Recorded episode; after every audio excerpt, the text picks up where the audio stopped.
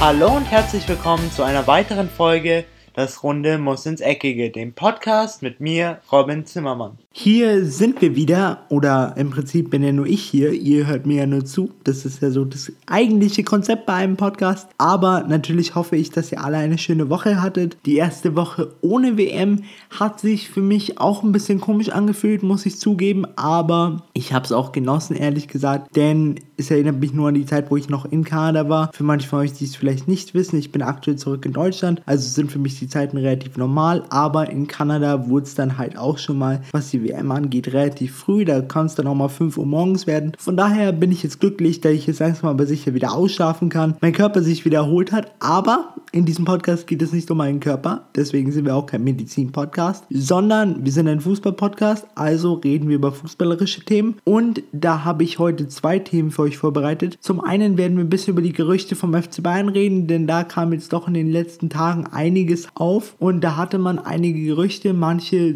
manchen sollte man vielleicht mehr Glauben schenken, manchen weniger. Und dann werde ich noch kurz mit euch, aber wirklich nur ganz kurz, nochmal über den Wechsel von Cristiano Ronaldo reden, warum es Sinn macht, ihm 30 Millionen Jahresgehalt zu geben, obwohl das bei Fiat ein paar kleine Probleme ausgelöst hat. Auf jeden Fall will ich euch nicht mehr lange auf die Folter spannen und ich würde sagen, los geht's. Beginnen wir doch erstmal mit ein paar Abgangsgerüchten rund um den FC Bayern, um den Rekordmeister der Bundesliga. Und zwar wollte ich hier mal beginnen mit einem Gerücht, ich nenne es wirklich nur Gerücht, weil da auch nicht mehr dran ist. Und zwar um vielleicht den Spieler, von dem die FC Bayern-Fans wahrscheinlich am wenigsten wollen würden, dass er jetzt aktuell wechselt in der Verfassung, in der er ist. Und zwar geht es um James Rodriguez. Hier kam das Gerücht vor ungefähr vier Tagen auf, dass er daran interessiert sei, nochmal zu Real Madrid jetzt zurückzuwechseln und nicht mehr sein zweites Jahr beim FC Bayern zu erfüllen und dann vielleicht noch länger zu bleiben wegen der Kaufoption. Denn sein Adoptivvater der auch so ein bisschen als halber Berater für ihn tätig ist, hat die Gerüchte dann auch mal angeheizt, indem er mit einer spanischen Zeitung sprach und gesagt hat, dass Rames sehr interessiert sei und dass auch er sehr interessiert sei, ihn zurück bei Madrid zu sehen. Auch rein sportlich würde es für Madrid auf jeden Fall Sinn machen, denn nachdem man jetzt Cristiano Ronaldo abgegeben hat, sucht man eigentlich immer noch händeringend, was ich auch nicht ganz verstehe, weil wenn man mal in die eigenen Reihen schaut, dann hat man da schon, schon jemanden mit Marco Asensio, aber anscheinend sucht man immer noch händeringend nach einem linken Mittelfeldspieler, der Cristiano Ronaldo ersetzen kann. Und klar, James spielt lieber gerne auf der 10, aber kann auch außen spielen, von daher wäre er ein guter Mann dafür gewesen, aber das Gerücht wurde dann vor zwei Tagen verschlagen und zwar von Nico Kovac, der dann ganz klar gesagt hat, dass das Ganze nur ein Gerücht ist, dass es auf jeden Fall nicht sein wird. Rames bleibt hier und auch, dass der eigentliche Berater von Rames Rodriguez hat auch gesagt, es ist nichts daran, denn er will seinen Schützling noch weiter beim FC Bayern sehen, weil er glaubt, dass er sich da gut entwickeln kann. Und wenn Rames Rodriguez noch eine weitere Saison spielt wie die letzte Saison, dann ist es auf jeden Fall nicht unwahrscheinlich, dass der FC Bayern am Ende die Kaufoption von 42 Millionen Euro ziehen wird. Jetzt kommen wir zu einem der Lieblinge meines Podcasts und zwar zu Robert Lewandowski, der Mann, der so ein bisschen dem FC Bayern seit sagen wir mal, einen knappen Jahr auf, so ein bisschen auf der Nase rumtanzt, von wegen er will wechseln, dann will er doch nicht wechseln. Nach der WM hat er gesagt, dass er jetzt auf alle Fälle wechseln will, weil er sich nicht mehr unterstützt fühlt. Hat sich dann auch noch mal kurz gegen die Mannschaftskollegen von Polen gestellt bei der WM, weil er gesagt hat, die haben ihn nicht zu gut unterstützt und da lief einfach nicht viel. Sowas, finde ich, gehört sich einfach nicht und da sollte man ein bisschen Charakter zeigen und sollte einfach das, die Niederlage oder das WM aus wie ein echter Sportsmann nehmen und einfach sagen, wir haben alle nicht funktioniert und da braucht man das auch nicht, trotz dass man so einen Namen hat, auf die Mannschaft schieben und genau das gleiche ist beim FC Bayern, denn er muss sich immer noch dem Verein unterordnen und der Verein ist auf jeden Fall größer wie Robert Lewandowski. Und auch die Spieler zusammen sind größer wie Robert Lewandowski, denn ein Spieler macht noch keinen Verein, aber trotzdem, klar, er hat sich beim FC Bayern sein Standing erarbeitet, aber das heißt immer noch nicht, dass er dem FC Bayern so auf der Nase rumtanzen kann. Und nachdem er jetzt realisiert hat, dass Real Madrid Madrid ihn doch nicht möchte, weil sie ihn für zu alt halten und weil er einfach keine gute Saison und auch gerade erst keine richtig gute WM gespielt hat, hat er jetzt öffentlich gesagt, dass er sich um, ein, dass er um eine Aussprache mit den FC Bayern Bossen bittet und dass er gerne volles Vertrauen wieder zurückhaben möchte. Und da sehe ich so ein bisschen das Problem, denn ich würde jetzt einfach sagen, Robert Lewandowski, du hast es halt leider ein bisschen zu lange so mit uns oder du hast es dir mit uns verscherzt, weil es gehört sich einfach nicht, über so lange Zeit hin und her zu gehen. Mal will er wechseln, mal will er nicht wechseln. Da muss der FC Bayern jetzt einfach einen Schlussstrich ziehen. Man muss schauen, kann man mit diesem Menschen noch arbeiten, wenn man nicht mit diesem Menschen noch arbeiten kann. Man hat sich jetzt einen guten neuen jungen Spieler geholt mit Serge Gnabry, der auch im Sturm spielen klar kann. Klar ist es kein Robert Lewandowski, aber irgendwann muss man halt mal Abstriche machen. Und nachdem jetzt auch gerade das Gerücht aufkam mit Ante Rebic, welcher zwar auf dem Flügel zu Hause ist, aber auch auf dem Sturm spielen kann, kommt es glaube ich da relativ auf das Angebot an für den FC Bayern und ob sie ihn verkaufen wollen oder nicht. Klar, die Bayern-Bosse beharren immer noch darauf, dass er da bleibt und ich kann es mir auch sehr, sehr gut vorstellen. Aber irgendwann muss man den ähm, Robert Lewandowski mal wieder in seine Spur bringen und ihm einfach mal sagen, wo es lang geht und dass der Verein auf jeden Fall größer ist als er als Person. Das letzte Wechselgerücht ist wahrscheinlich so das wahrscheinlichste, denn es geht hier um Thiago Alcantara, den Mittelfeldzauberer vom FC Bayern. Denn er wird jetzt schon seit geraumer Zeit, seit ein, zwei Monaten mit seinem Ex-Club, dem FC Barcelona, in Verbindung gebracht. Und die Argumente für einen Wechsel zu den Katalanen oder zurück zu den Katalanen sind auf jeden Fall, dass ihn angeblich Heimweh plagt. Seine Familie, seine Freunde leben alle in Barcelona. Er ist in Barcelona aufgewachsen. Er ist zu der La Masia gegangen, zu der spanischen Fußballschule vom FC Barcelona, wo auch Legenden wie Messi und Iniesta draus entstanden sind. Und da wir ja gerade von Iniesta reden, welcher jetzt nach Japan gewechselt ist, wäre es auch ein guter Zeitpunkt für ihn, ähm, die Nachfolge von Andres Iniesta anzutreten. Jedoch ist man sich immer noch nicht so ganz sicher, ob er denn funktioniert wieder beim FC Barcelona. Aber ich muss sagen, wie der FC Barcelona spielt und wie Thiago spielt, passt es eigentlich wie die Faust aufs Auge. Und dabei darauf arbeitet ja auch immer der FC Barcelona hin auf der La Masia, dass die Spieler so rauskommen, wie der FC Barcelona sie braucht und dass sie dann auch funktionieren. Nur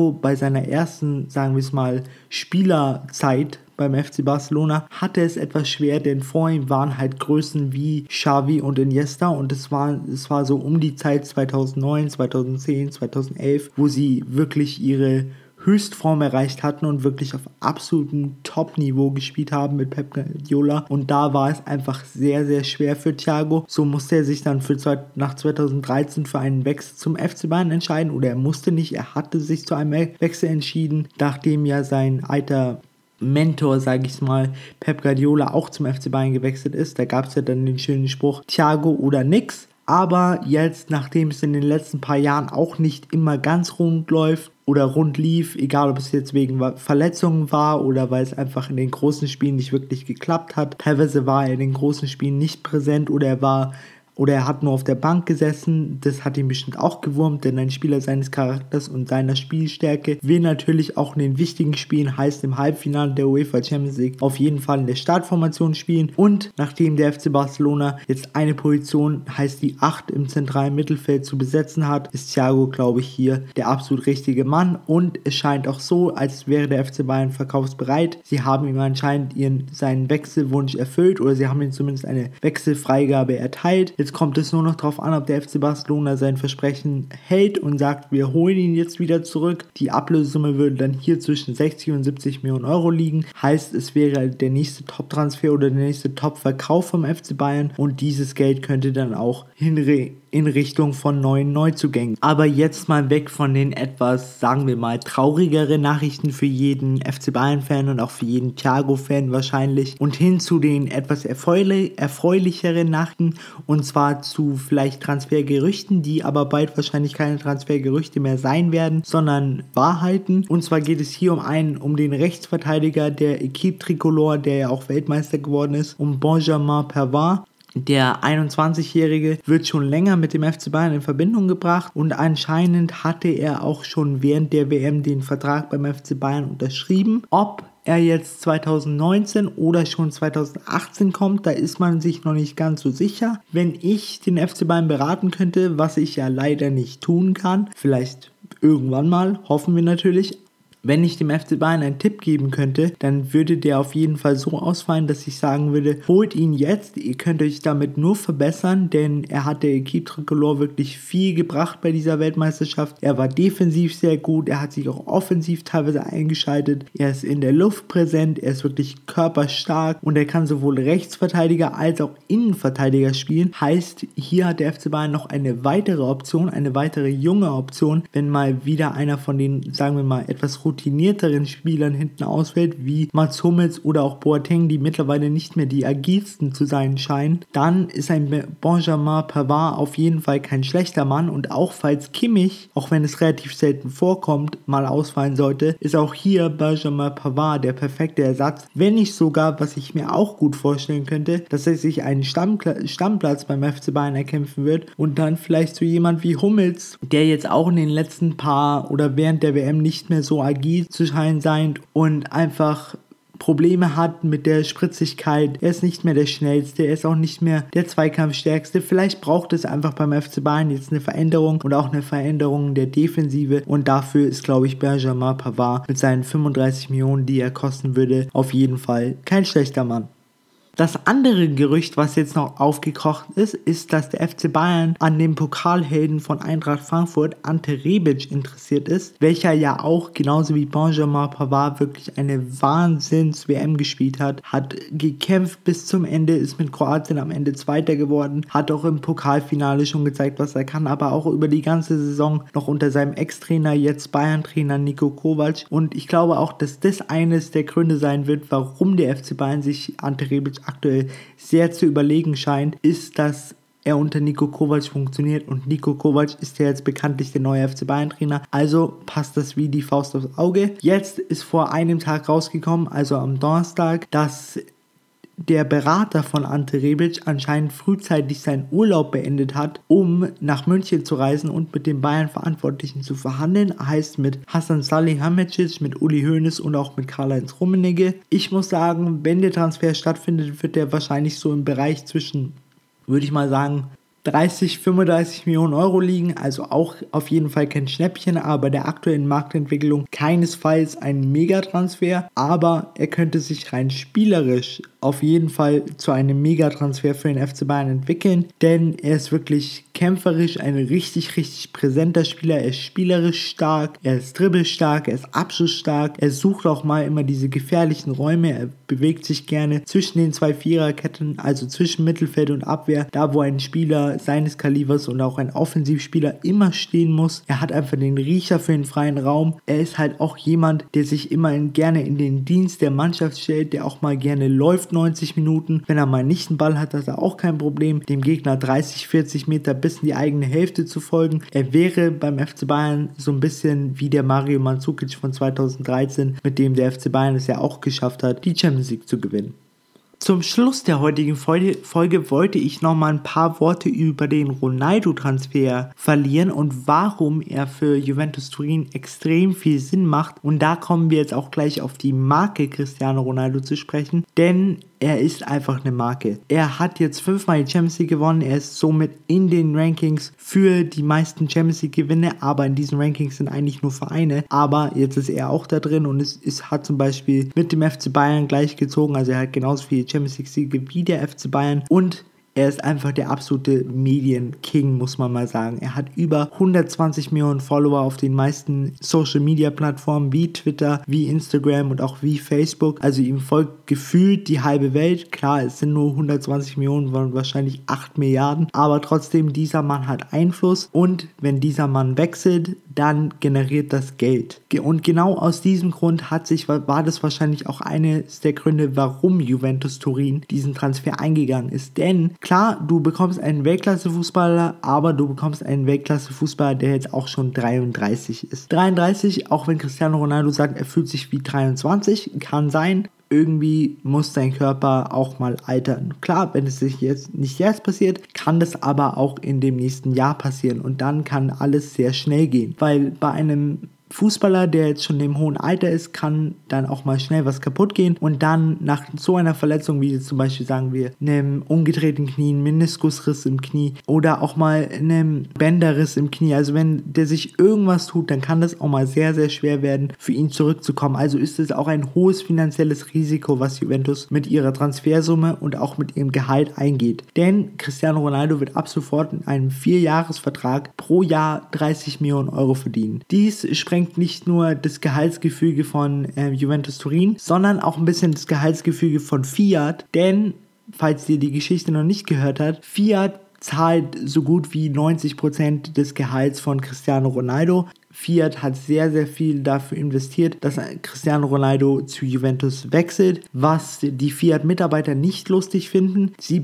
sie sagen, klar, warum gibst du jetzt Cristiano Ronaldo 30 Millionen im Jahr und ihr kriegt es noch nicht mal hin, uns eine Gehaltserhöhung zu geben. Klar, auf jeden Fall verständlich, das ist moralisch auf jeden Fall ziemlich verwerflich, was Fiat da macht, aber wenn man sich jetzt mal aus dem Fußballperspektive anschaut, muss man auch sagen, Cristiano Ronaldo wird eindeutig mehr Geld einbringen. Klar, es ist moralisch auf jeden Fall verwerflich und die Arbeiter bei Fiat sollten auf jeden Fall mehr Geld verdienen, aber Cristiano Ronaldo als Marke hat es geschafft, als der Wechsel zu Juventus Turin bekannt bekannt gegeben wurde, dass er in einer Nacht über 500.000 Trikots verkauft hat. Und jetzt könnt ihr es ja mal selber ausrechnen. 500.000 mal 70 Euro ungefähr. Klar, es geht nicht alles an Juventus Turin. Sie müssen es auch an ihre Sponsoren abgeben. Aber der Mann bringt auf jeden Fall Geld ein. Und auch wenn man jetzt mal Cristiano Ronaldo als Person sieht, muss man auch sagen, Vereine machen Promotours, Cristiano Ronaldo macht sie auch. Also wenn der FC Bayern nach China fährt, fährt Cristiano Ronaldo aber ohne seinen Verein nach China und wird wahrscheinlich von mehr Fans empfangen als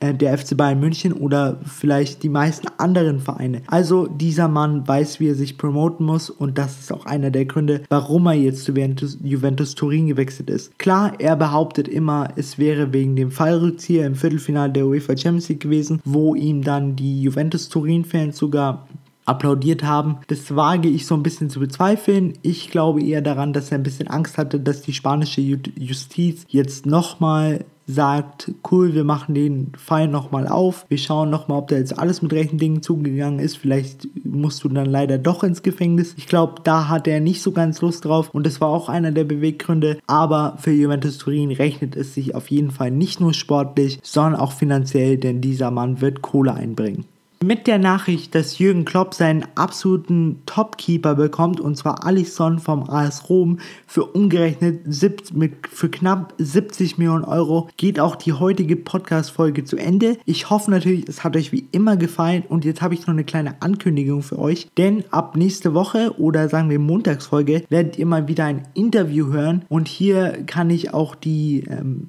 Zweitliga-Fans von euch vielleicht ein bisschen glücklicher machen, denn diese Podcast-Folge wird sich auf jeden Fall ein bisschen um die zweite Liga drehen, aber auch um viele andere Gesprächsthemen, also seid auf jeden Fall gespannt. Ich freue mich auf jeden Fall schon wahnsinnig und ich hoffe natürlich, dass ihr am Montag wieder einschaltet, wenn es heißt, willkommen zurück zu einer weiteren Episode von Das Runde muss ins Eckige. Das war's jetzt erstmal von mir. Ich bin raus, habt ein schönes Wochenende und ciao. Und das war's auch schon wieder mit einer weiteren Folge Das Runde muss ins Eckige, dem Podcast, wo ihr alles rund um König Fußball kompakt auf die Ohren bekommt.